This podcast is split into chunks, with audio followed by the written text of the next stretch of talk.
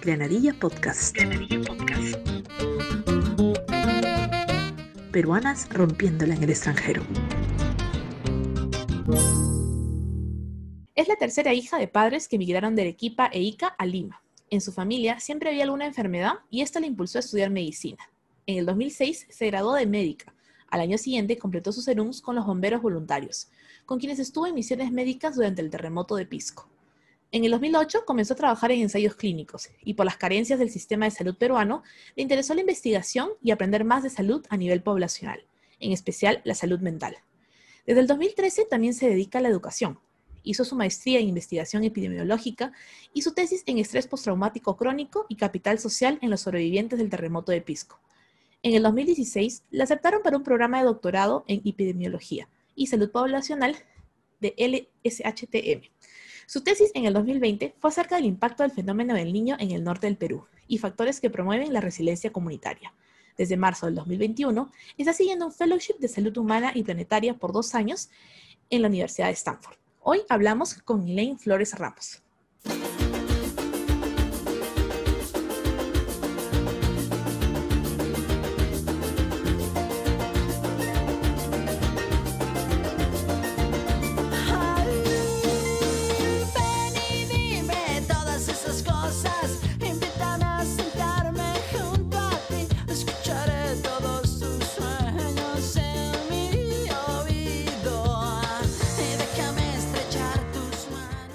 Hola, bienvenida a Granadilla Podcast. ¿Cómo estás?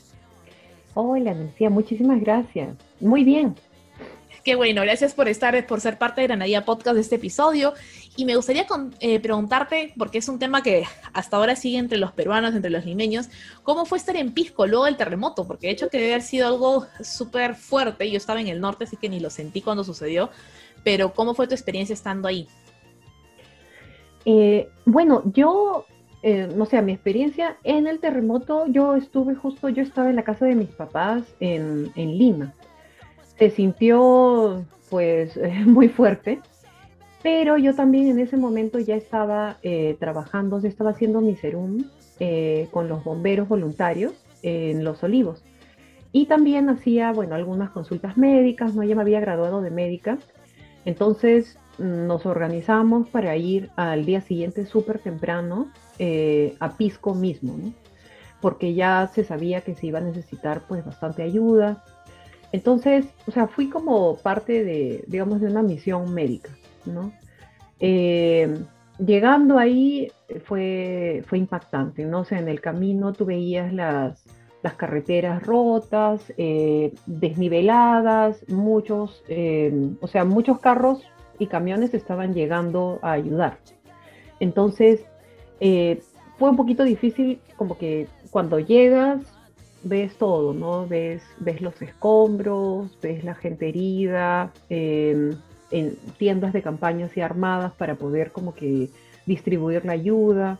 Había personas, eh, o sea, había personas pues, fallecidas, ¿no? Y no, todavía no los habían trasladado. Era, o sea, se sentía que llegaba la ayuda, al menos después de las horas que yo ya había eh, o sea, el sismo, por ejemplo, fue a las 7 de la noche más o menos, y nosotros habíamos llegado como de 6 de la mañana, o sea, había sido eh, ya algunas horas, pero todavía se sentía que había bastante desorganización. Eh, lo otro es que a mí, y una de las cosas que me, impactó bastante fue que yo, o sea, volví a las siguientes semanas, eh, con otras misiones, ¿no? Con, por ejemplo, con una campaña médica de, salud. Eh, me gustó que pues la gente se organizaba y había como que varias oportunidades para, para médicos y para otro personal de salud y para muchos voluntarios de, de ir a ayudar. Pero también volví a, después de algunos meses y eso fue una de las cosas que más me impactó, porque, o sea, se, se sentía como si el sismo hubiera ocurrido hacía muy poquito. La gente seguía en los escombros, y varias, o sea, varias de las casas seguían exactamente tal cual y varias de las, de las pistas, ¿no? Seguían pues bloqueadas. Y el problema era de que, o sea, para mí era como que, no sé, ya han pasado varios meses, ¿no? Ya deberíamos ver algunos cambios, pero mm, muchas cosas seguían igual. Entonces, em, en esa época, pues yo veía, digamos, las, era médica, entonces yo veía solamente temas eh, físicos, ¿no? Molestias, dolores, eh, recetar, eh, derivar cuando se requiere. Pero muchas de las cosas que, que, la gente de Pisco y la gente que vivía ahí, lo que tenía era, o sea, claramente mm, estaban somatizando. Es decir, eh, había pues mucha ansiedad, mucho, mm, incluso depresión, mucho, mucho trauma que no se manifestaba en una, eh, o sea, en un apoyo, digamos, de su salud mental, ¿no? Y yo en ese momento, o sea, y bueno, hasta ahora pues sigo vinculada, pero en ese momento había, eh, conocía a médicos de que venían haciendo unas misiones médicas anuales, ¿no? Que querían hacer una clínica en, Chincha y en Pisco. Y eh, pues iba yo de voluntaria para esas misiones, mm, digamos, cada año, ¿no? Se iba como que terminando de construir la clínica, se traían más medicinas y hacíamos, o sea, una misión médica de, ponte unos cuantos días. Así que por eso es que regresaba año tras año y veía que muchas cosas seguían igual y eso me dejó siempre preocupada, ¿no? Por eso fue que, bueno, también salió de ahí el tema de mi, de mi tesis de maestría, pero, o sea, en sí, una de las cosas que, claro, a veces uno ve pues en las películas, ¿no? Que ocurre el sismo, que ocurre este, algún desastre, alguna cosa, es todo tremendo, la gente ayuda, pero creo que lo que no esperas ver es que muy poquitas cosas cambien y que la gente queda damnificada, eh, que queda damnificada por años. O sea, no es que muy pocos logran como que reconstruir sus casas o reconstruir sus vidas. Eh, es difícil que la gente pues pueda mudarse tan fácilmente, más aún si es que no tienes los recursos, ¿no? Para poder simplemente mudarte. Entonces, tan pronto se va como que los reflectores de la noticia, eh, se acaba pues el interés y, y los damnificados siguen ahí. ¿no? Y de alguna manera, a veces uno piensa, bueno, ya estarán mejor las cosas, pero no, no, no, y eso yo lo he visto en otro, o sea, he estado trabajando en otro tipo de desastres, por ejemplo, lo del niño, y, y veo que se repite, o sea, se repite siempre, y es tremendo. Es que creo que es una especie, y tengo un amigo eh, que por si acaso aprovechan de hacer el cherry por las rutas de la curiosidad, que es un podcast muy bueno sobre historia del Perú eh, y sobre cosas que uno es curioso. Eh, él justamente ve el tema de prevención de desastres y el Perú no tiene una cultura, uno de prevención de desastres y cómo manejar el post-desastre. O sea, ya bueno, no, no, sabe, no lo previenes, pero tampoco sabes qué hacer cuando, después de que sucedió, o durante y después. No hay, no hay un, todo un plan completo, ¿no? Y es algo que creo que, que debería potenciarse y trabajarse mejor en el Perú. Y, no, sí, sí, o sea, es una falencia que tenemos como, como país y que hay que, que hay que ir mejorándolo y trabajándolo. Y hablando justo de tu tesis de la maestría, que era sobre el estrés postraumático crónico por el terremoto de Pisco, yo pienso, y de pronto me puedes dar la razón o no, que estamos viendo hoy un estrés por el tema de la pandemia. Entonces, ¿cómo lo podemos manejar? ¿Hay formas? ¿Cuál es tu consejo desde tu experiencia? Eh, ¿Cómo podemos hacer? Totalmente. Eh, estoy de acuerdo eh, contigo en de que estamos viviendo, o sea, no es tanto, o sea, porque por ejemplo hay que diferenciar quizás que una cosa es que ocurre pues un, algo como, no solo como, como la pandemia, sino algún otro tipo de desastre y la gente tiene una respuesta normal esperada de, de, estrés, ¿no? Eh, que te ayuda, pues, a, y vas a buscar adaptarte, vas a buscar como que hacer eh, lo que sea necesario para poder eh, recuperarte. Pero lo que ha pasado, y eso también yo lo revisé para mi tesis de, de, doctorado, es que, o sea, Perú, no, o sea, no es de que diga que especialmente, pero, o sea, Perú ya de por sí está, o sea, es muy vulnerable a muchas, a muchas cosas, ¿no? O sea, a, a desastres medioambientales, a desastres, entre comillas, naturales. Em, hemos tenido un conflicto armado, eh, tenemos, o sea, una gran inseguridad y tenemos, o sea, hay muchos problemas sociales que están, ah, están ahí y además como que vuelven y se reactivan y se reactivan y a veces se siente que está todo. Em, desde el punto de vista de, de, salud y de salud mental, pues claro, o sea, una de las cosas que, que queda clarísima es que no estamos preparados, pero, y, y aquí viene también algo muy, muy subjetivo, ¿no? O sea, yo siento que em, hay muchas cosas que ya se sabía que simplemente estábamos esperando que ocurran, ¿no? La, el sistema de salud era totalmente endeble. Entonces, cuando llegó la pandemia, pues ocurrió algo que, no sé, o sea, era como poner, eh, no sé, un, papel frente a un, una gran, un gran flujo de agua, ¿no? No iba a aguantar. Y se cayó súper rápido, ¿no? Quedó, quedó algo muy claro que para la gente que, que pues, que vive en Lima o que quizás se, atiende solamente con, eh, o sea, que no va a hospitales eh, nacionales.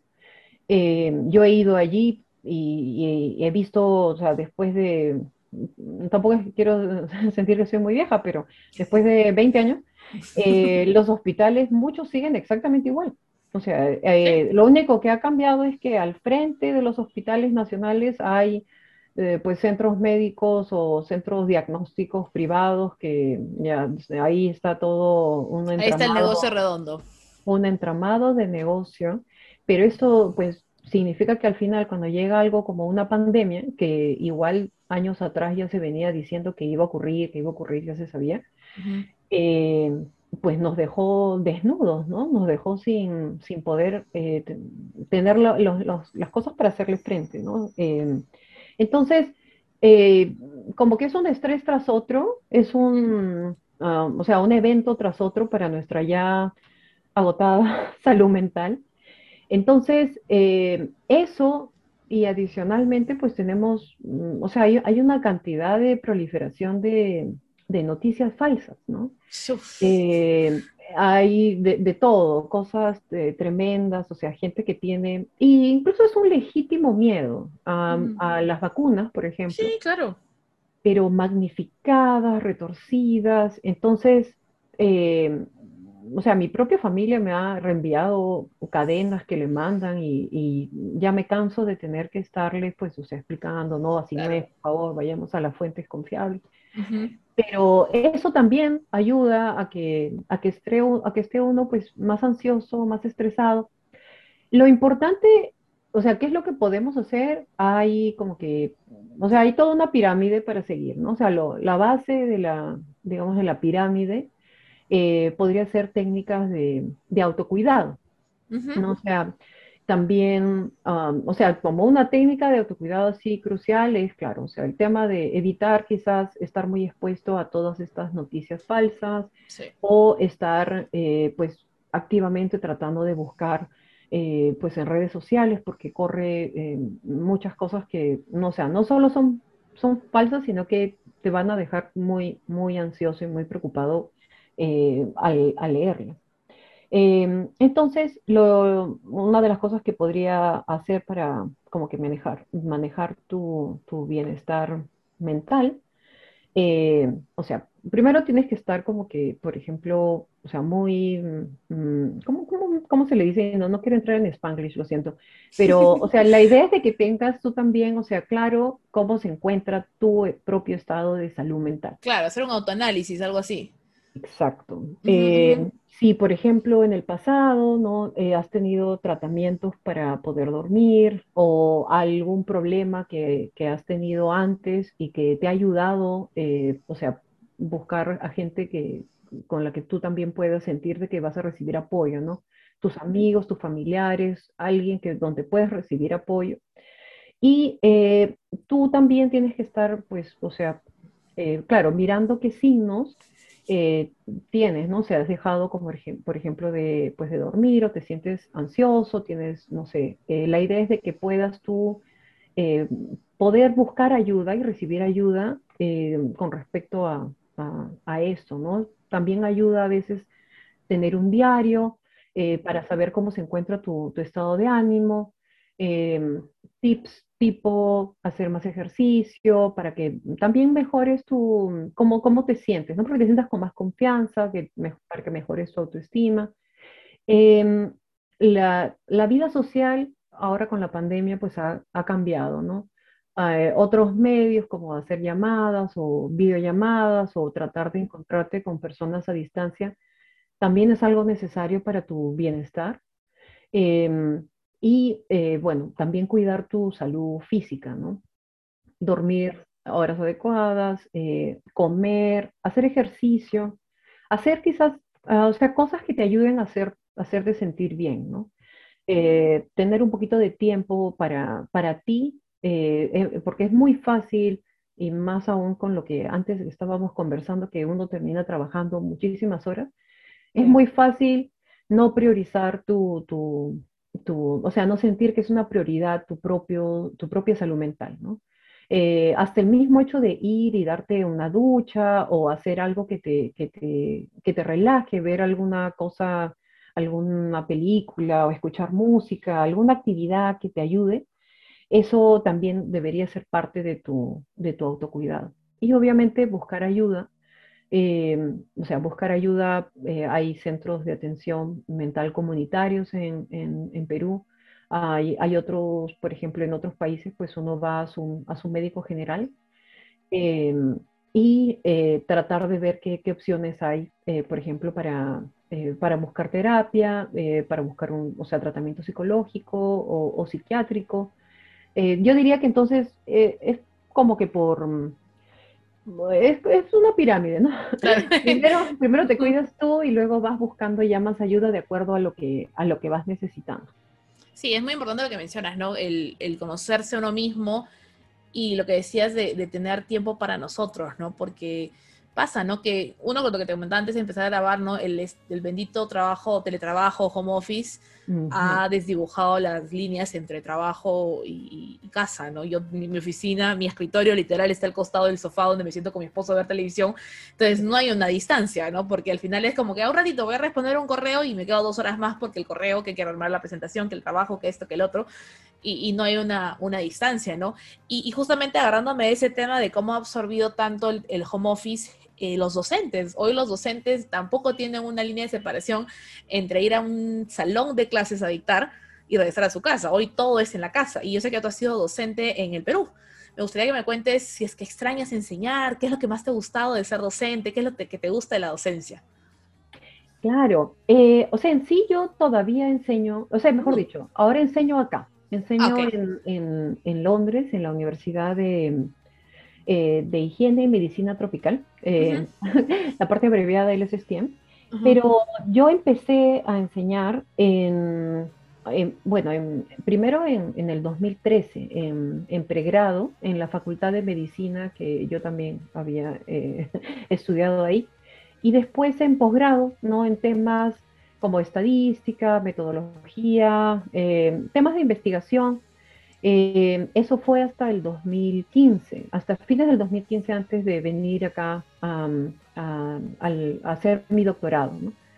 Eh, entonces, una de las cosas que sí me, gusta mucho, eh, cuando estás, por ejemplo, con, o sea, enseñando, claro, te obliga a, que estás a estar al día, te obliga a prepararte, a preparar las clases, pero es muy, es muy chévere cuando sientes que estás, o sea, transmitiendo y compartiendo lo que sabes.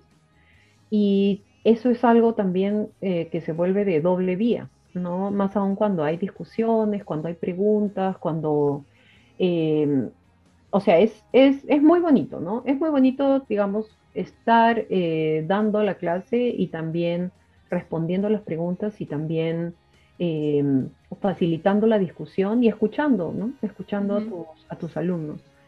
Em, lo que no me gusta. ¿Qué cosa? ¿Qué cosas? es que hay bastante, o sea, hay, hay muchos. Em, o sea, una cosa es ir ahí y enseñar, ¿no? Y preparar. Pero claro, también hay bastante preparación, o sea, tiempo que tienes que dedicarle pues a, todo, ¿no? A, presentar a las diapositivas y, o sea, últimamente la parte administrativa es bastante pesadita, ¿no? eh, corregir los exámenes y corregir pues las, las disertaciones. O, yo estoy enseñando ahora en la maestría de salud mental global mm. desde, desde el 2017 en realidad. Entonces, nos ha, eh, es muy chévere porque, o sea, es un tema que me gusta, ¿no? Yo no he hecho esa maestría, pero eh, nos, nos, hemos tenido que, entrenar tanto que siento como si la hubiera hecho. Claro. Eh, y además, o sea, hay muchas cosas que, que haces uno, seminarios, prácticas, pero también eh, bueno, hay bastante, bastante para aprender con, al momento de, eh, incluso de corregir los proyectos, ¿no? Te sorprende lo que, lo que saben em, los alumnos que vienen. O sea, en esta maestría especialmente es, es un lujo porque realmente vienen alumnos que eh, incluso ya tienen mucha experiencia de trabajo, vienen de, no sé, de, de, todo el mundo literal. O sea, ahorita estamos con 50, 50 estudiantes y son o sea, de 50 países. O sea, no tanto, pero probablemente 30 países diferentes. Claro, Y muchos vienen ya con su propia experiencia en, eh, en organizaciones o en, en instituciones públicas de sus países, así que terminas aprendiendo un montón. Qué bacán, qué interesante eso, porque, y lo que mencionas, ¿no? Uno puede aprender de los alumnos también, pero sí me sumo a tu, a tu o sea, a mí me, me gusta corregir exámenes, pero es pesado también, porque no son, o sea, al menos en Perú no son horas remuneradas, no sé cómo es en, Inglaterra, pero en Perú no lo son. Entonces, claro, tú tienes tus dos horas de dictado, pero ellas requieren dos horas por lo menos antes de preparación, dos horas después de corregir trabajos, tareas. Y como lo decíamos al inicio, ¿no? Al final eso con el teletrabajo se volvió todo el tiempo corrijo trabajos, todo el tiempo este, preparo clases, todo el tiempo, eh, porque también fue un cambio brusco, al menos en el Perú, pasar de, no sé, cuatro años enseñando en presencial y de la nada, bueno, ahora todo el mundo enseña en virtual. ¿No? Y tienes que cambiar tu material y todo. Fue, fue un reto, fue un reto para los docentes, eh, pero qué genial que sigas enseñando. Yo creo que la labor del docente eh, es muy importante para la nueva generación que se está formando de profesionales, de personas, ¿no? Y, y, justo mencionabas lo de tu doctorado, me gustaría, antes de entrar al tema del doctorado, que nos cuentes tu experiencia en Inglaterra. ¿Hay similitudes, diferencias entre la cultura peruana e inglesa? ¿Qué es lo que nos podrías contar? Eh, o sea, en sí, yo en Inglaterra, eh, a mí me gustaba, yo tuve la, suerte de venir cuando todavía estaba en el colegio. Eh, mi mamá tuvo una conferencia y me llevó de, acompañante. así que Londres lo tenía en mi cabeza como, o sea, una ciudad muy chévere, ¿no? Como, ah, no sé, en esa época que fui, em, no diré en qué año porque qué miedo, pero había incluso punks, había gente, este, o sea, se notaba una, un ánimo, una onda en la ciudad muy, muy bonita. Entonces, cuando salió la oportunidad de, venir, eh, ya para, pues, para el doctorado, eh, realmente lo que, lo que tenía en la cabeza era algo muy diferente a cuando ya, cuando ya vienes pues a quedarte, ¿no?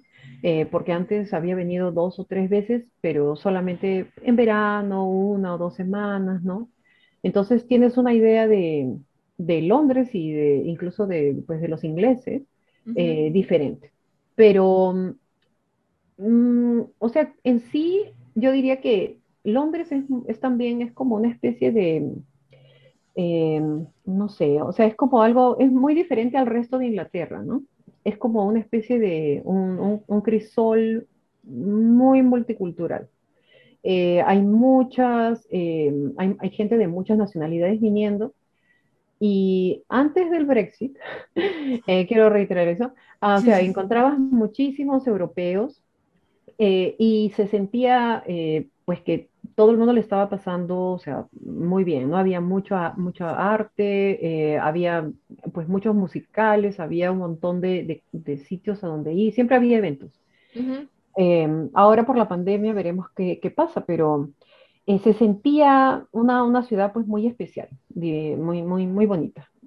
Eh, pero también hay, hay, ciertas cosas que son, pues, son, los encuentras muy, muy distintas, ¿no?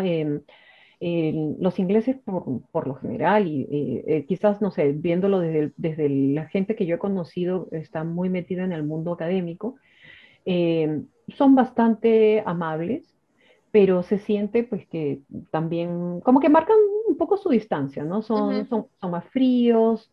Em, cosas buenas es que son bastante ordenados, ¿no? Em, eh, puntuales, ¿no? Sientes de que hay, hay bastante seguridad.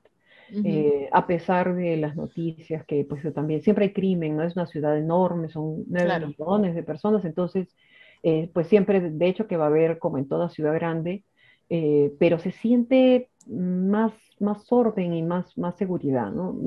A mí me sorprendía, pero cuando, por ejemplo, había que hacer alguna cola o algo, tú esperarías que, no sé, la gente se vuelva impaciente o empiece, qué sé yo, a tratar de, buscar para entrar, pero no, la gente muy tranquila ahí haciendo su cola, felices incluso de hacer, la cola. Los israelíes y los peruanos podrían aprender un poquito. sí, me, me, he quedado impresionada. Eh, o sea, hay cosas buenas, pero como te digo, quizás yo también he estado en una, en una burbujita, ¿no? Eh, en universidades, ¿no? Tú sabes que pues la gente pues no es de que, o sea, viene con, con, un nivel educativo alto y quizás también con muchas, eh, mm, no sé, cosas como que te ayudan también a tener una mejor experiencia, ¿no? Sí por supuesto. Y bueno, entonces adentrándonos ya en tu doctorado, eh, porque sé que ganaste un fellowship para salud humana y planetaria en Inglaterra, me gustaría que nos cuentes todo, o sea, todo, lujo de detalles, por favor. gracias. Eh, sí, o sea, sí, o sea, el doctorado, eh, yo primero vine en enero del 2016, ¿no? O sea, vine, yo ya estaba casada, ¿no? Con mi esposo, entonces lo tomé como una oportunidad para eh, en, ese, en ese entonces también había salido una ley en Perú eh, que era que pues ibas a necesitar tener la, eh, el doctorado para poder seguir enseñando. Claro, claro, salió con lo de la maestría y todo. Yo estaba trabajando en universidad y yo era licenciada y estaba, o sea, decía, pucha, y ahora me van a sacar ahorita, ¿no? Y por eso es que postulé hacer mi maestría en Israel y mírame pues aquí.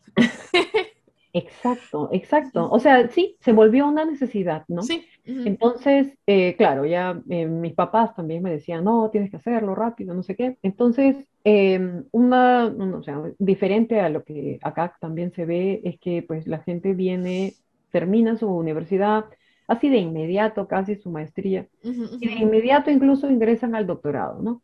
Eh, en nuestro país y bueno, en otros países eh, es más, o sea, te tomas más tiempo porque vas a ir a, o sea, vas a tener tiempo de experiencia de trabajo. Claro, porque te exigen eso, o sea, tú puedes tener todo un doctorado, pero si no tienes 25 años de experiencia, no puedes acceder a ese puesto. A mí me pasó, yo vine a hacer la maestría y yo me sentía la vieja del grupo porque todo el mundo tenía 21, 22 años porque había oh, terminado la universidad y había venido a hacer la maestría y yo, bueno, no, en Perú tú terminas la carrera, tienes que ganar experiencia para luego hacer tu maestría, lo tienes que ganar otro poco de experiencia para hacer tu doctorado para que consigas un trabajo al nivel de doctorado, porque si no vas a hacer un trabajo de bachiller porque no te van a pagar porque no tienes la experiencia, es todo un círculo vicioso.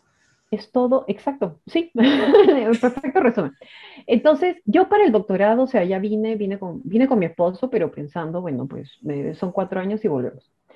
Pero eh, en sí, o sea, lo, eh, yo vine a hacer, eh, o sea, mi tema era poder como que explorar el, eh, qué impacto del fenómeno del niño ha tenido en la salud mental eh, de la gente, o sea, afectada en el norte de Perú y eh, tratar de buscar pues soluciones, ¿no? ¿Qué cosa es lo que, lo que ayuda? ¿Qué factores ayudan a, de, de, protección? ¿Qué factores comunitarios? Entonces vine como que a explorar ese tema.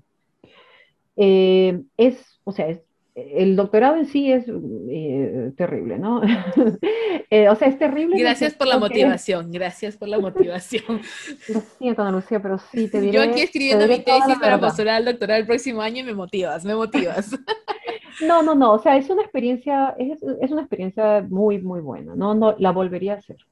Pero, eh, claro, es, es agotadora, ¿no? Es, hay bastante estrés, llegas tú mismo a preguntarte, pues, lograría acabar. Eh, eh, es, es, difícil, ¿no? Eh, son muchos años en los que tú estás prácticamente, mm, o sea, es, es tu, tu, bebé y tú eres la que tienes que llevarla a término. Tienes tus supervisores, pero creo que la experiencia en, en, o sea, en Reino Unido y en otras, otras amigas que me han contado lo mismo, es, es que es muy independiente, ¿no? O sea, llega a ser una actividad muy solitaria. Es decir, tú y tú y tu laptop y los datos que obtienes y, todo lo que puedas sacar de campo, pero pues sí, son muchos años. Entonces, eh, o sea, ese, ese doctorado en sí, pues em, lo recomiendo. Eh, la universidad a la que vine, tuve la suerte que es, o sea, es excelente, ¿no? Tiene muchísimos, eh, gente súper así del más alto nivel, ¿va? Así que aprendí mucho, ¿no? Em, como es pequeña, porque es, es, un, o sea, casi se vuelve como un instituto muy especializado, ¿no? Solamente hay para hacer maestrías y doctorados. Entonces, eh, se, me, me, ayudó mucho a conseguir como que más skills, era muy fácil como que ir y contactar gente. Entonces, eh, aproveché de tener, digamos, aproveché al máximo esa experiencia, ¿no? No solamente ir y hacer la tesis, sino también, pues, eh, te permite, en el Reino Unido cuando vienes con la visa de estudiante, puedes trabajar 20 horas. Entonces, eh, eh, y bueno, y mi esposo, como sacamos una visa dependiente mía, él podía, pues, trabajar full time. Así que poco a poco tratamos como que de hacer nuestra, nuestra vida, ¿no? Él trató, él consiguió bastantes experiencias también de trabajo y yo eh, pues trabajé en muchos sitios. Eh, o sea, trabajé pues en, en, la parte académica, pero también eh, en, en, varias, varias, varias experiencias puntuales de, en estudios de investigación, ¿no? que me ayudó mucho también a conocer más gente. Entonces, Em, eh, ya me olvidé la pregunta. No, mentira. el ¿Qué pasó? Entonces, al final de este doctorado, bueno, eh, claro, siempre hay una preocupación de qué haces después, ¿no? O sea, tienes que empezar a postular, tienes que, el, mundo académico acá es muy competitivo, entonces eh, uno tiene que postular a muchas cosas. Em, y apareció esta oportunidad, este es un, digamos, es un programa nuevo eh, de dos instituciones. está el Centro de Cambio Climático y Salud Planetaria de London School eh, y, el, y hay otro centro que es de Innovación en Salud Global de la Universidad de Stanford. Uh. Entonces, lo que ellos querían era financiar, eh, o sea, por dos años a dos fellows uno que esté basado en, en London School y otro en, en, Stanford, pero, o sea, digamos de que tenemos, o sea, es como que la afiliación es a las dos instituciones. Entonces estoy yo y hay otra investigadora que está en, en, Stanford y es excelente. O sea, sí, yo les recomiendo que cualquiera que, eh, que, tenga, o sea, es un fellowship, digamos, postdoctoral, entonces tiene, para postular tienes que tener el doctorado, pero les recomiendo quien esté trabajando en salud planetaria y en temas ambientales, postulen, es, es muy bueno. Entonces, te da la oportunidad de tener eh, tiempo, ¿no? Tiempo para, para plantear tu proyecto, para em, participar en eventos, ¿no? Me han invitado a, paneles, me han invitado a, colaborar y a trabajar en, en, en más grupos debería decir que también antes de eso, pues también he estado trabajando en otro proyecto, en otra universidad, en, Queen Mary. Entonces, eh, tratando como que de, armar todo, eh, me, ha servido eh, esta experiencia, o sea, del doctorado como para poder saltar y ya ver, o sea, pensar en planes a, largo plazo, ¿no? Algo que no es fácil, pero es posible. Entonces, hay, hay ciertas cosas que de todas maneras vas a necesitar tener como que tu doctorado para poder como que saltar cual trampolín.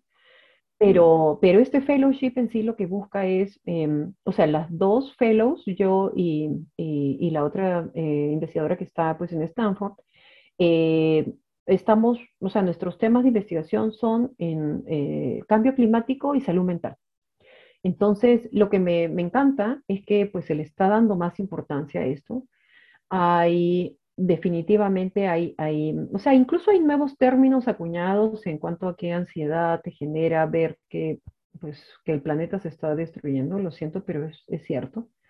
Eh, pero es también ayuda que, a generar conciencia, ¿no? A poder quizás generar presión para poder lograr los cambios que se necesitan. Yo estoy aprovechando pues de poner Perú, Perú, Perú por todos lados, porque realmente, o sea, siento que Perú es, o sea, con toda la biodiversidad que tiene, eh, es algo tan vulnerable ¿no? Es un país que, o sea, nos ha pasado de todo y, pues quiero ver la forma de que, de, que mi, o sea, mi proyecto está, bueno, la idea es, está enfocada en Perú. Eh, quiero explorar también con un enfoque de género, o sea, eh, trabajar con mujeres, con, con, adolescentes que están, em, o sea, que viven expuestas a, a, a problemas ambientales Em, y que son tan diversos que me he quedado muy preocupada. Entonces voy a trabajar en esto hasta marzo del 2023, voy a estar trabajando en estos proyectos, o sea, todo relacionado al salud mental y al cambio climático. Em, pero, el, o sea, en sí, no sé, ¿qué, ¿qué, más puedo contar de este fellowship? Es, em, o sea, la diferencia creo que importante es esto. Yo había trabajado antes en, estudios. Es decir, cuando consigues, por ejemplo, o sea, si estás trabajando en investigación y tú lo que quieres es, tienes una idea, tienes un proyecto que quieres llevarlo a cabo, eh, postulas a un, a, un fondo eh, para poder llevar a cabo tu, estudio, ¿no? Ganas, digamos, un, grant. Pero en un fellowship, eh, digamos, el dinero, el, el salario que te pagan es, es para ti, es decir, para que tú eh, lleves cursos, para que tú eh, desarrolles tus proyectos, para que tú como que puedas involucrarte en todo. Entonces, no solamente es como que desarrollar y llevar a cabo un, estudio, sino eh, sino es también como que desarrollarte tú, ¿no? Para que puedas como que seguir avanzando en tu carrera, en tu carrera de investigación, en tu carrera académica, o sea, como que te, te, están ahí empujando. Entonces, por un lado es, eh, o sea, es una experiencia increíble, ¿no? Eh, fue muy competitivo, por cierto, debería mencionarlo.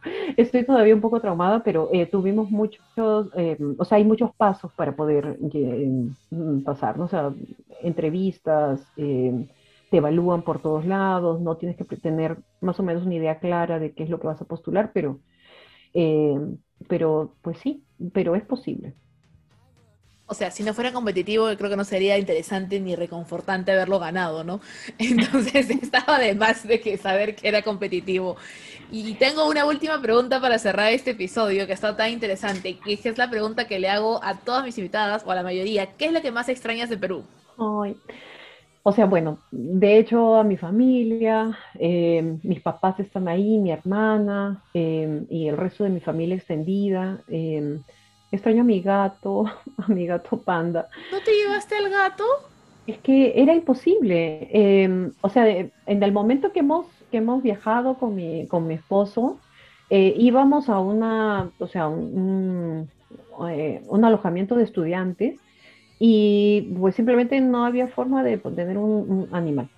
Y créeme que después he buscado, he buscado la forma, eh, o sea, mm, es muy difícil que en Londres se alquilen un sitio donde permitan animales, pero además ahora tengo el otro problema, es que mis papás eh, pues ya quieren mucho a mi gato. Entonces eh, me han dicho claramente que... que te quitaron la tenencia, básicamente. Vas a tener que ir a juicio por la tenencia. Básicamente vamos a tener que ir ahí, secuestrarlo. Eh, Yo los distraigo y tú corres con el gato. Oh, por Dios, sí. Ah, mi panda, me consuelo con él, con sus fotos y con sus videos, pero... Y también, obviamente, pues las amistades, ¿no? Es...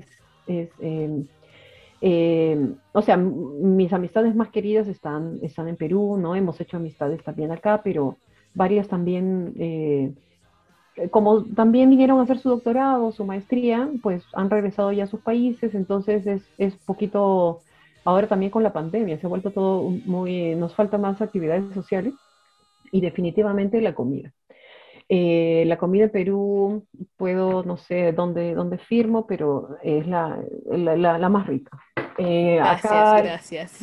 es que es verdad, es la más rica. Mi esposo siempre dice, no sea, y siempre peleamos de que la israelí es más rica.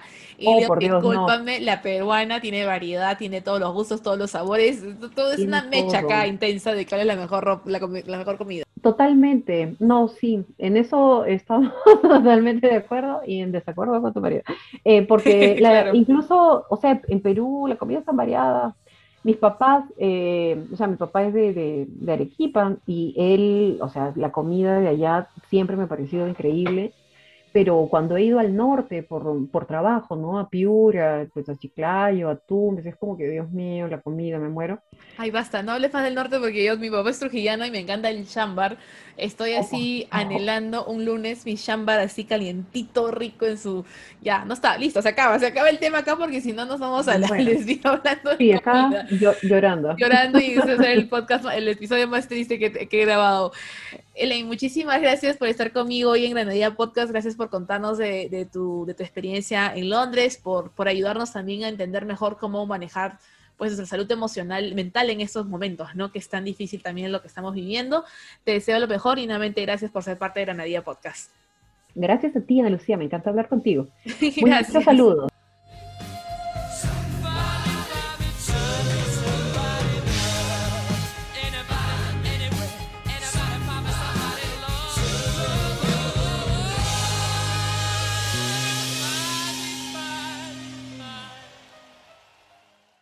Hoy que estamos viviendo en plena pandemia, nuestra salud mental también es importante. Date un respiro. No estamos en un contexto fácil, pero lo estamos logrando.